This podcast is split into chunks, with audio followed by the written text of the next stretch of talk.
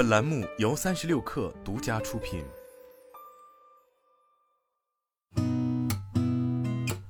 八点一刻，听互联网圈的新鲜事儿。今天是二零二三年八月一号，星期二，早上好，我是金盛。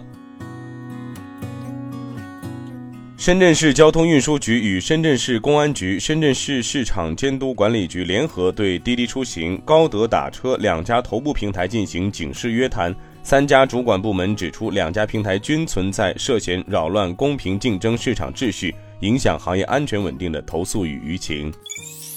美团启动二零二四届校园招聘，此次招聘面向毕业时间在二零二三年十一月至二零二四年十月的海内外院校应届毕业生，预计招募六千人，覆盖技术、产品、商业分析、运营、金融、供应链、职能、市场营销、设计、销售、客服和支持等十大类职位一百余种岗位，其中技术类岗位扩招超百分之五十。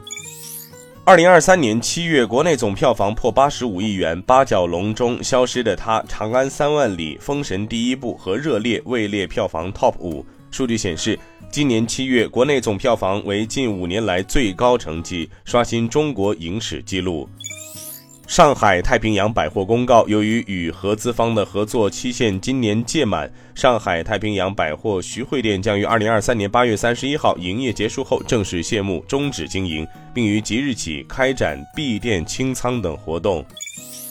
记者从接近 Faraday Future 的人事处获悉，FF 已完成所有合规及系统测试。包括成功通过联邦机动车安全标准碰撞测试要求及正面、侧面和背面碰撞测试，将于今天提前开启 FF 九幺二点零 Futures Alliance 第二阶段交付，将于八月上旬开始向首批共创用户交付。东京电视台将在中国等地区推广其内容 IP《刀姬》，计划金秋通过中国社交网站等提高自家动画角色的认知度，之后再制作手机和电脑游戏。印尼投资部长 Bahil Lahadaria 周一在记者会上表示，比亚迪、五菱汽车以及其他电动汽车生产商将在印尼建厂。印尼政府在考虑更多税收优惠措施，以吸引电动汽车生产商。今天咱们就先聊到这儿，我是金盛，八点一刻，咱们明天见。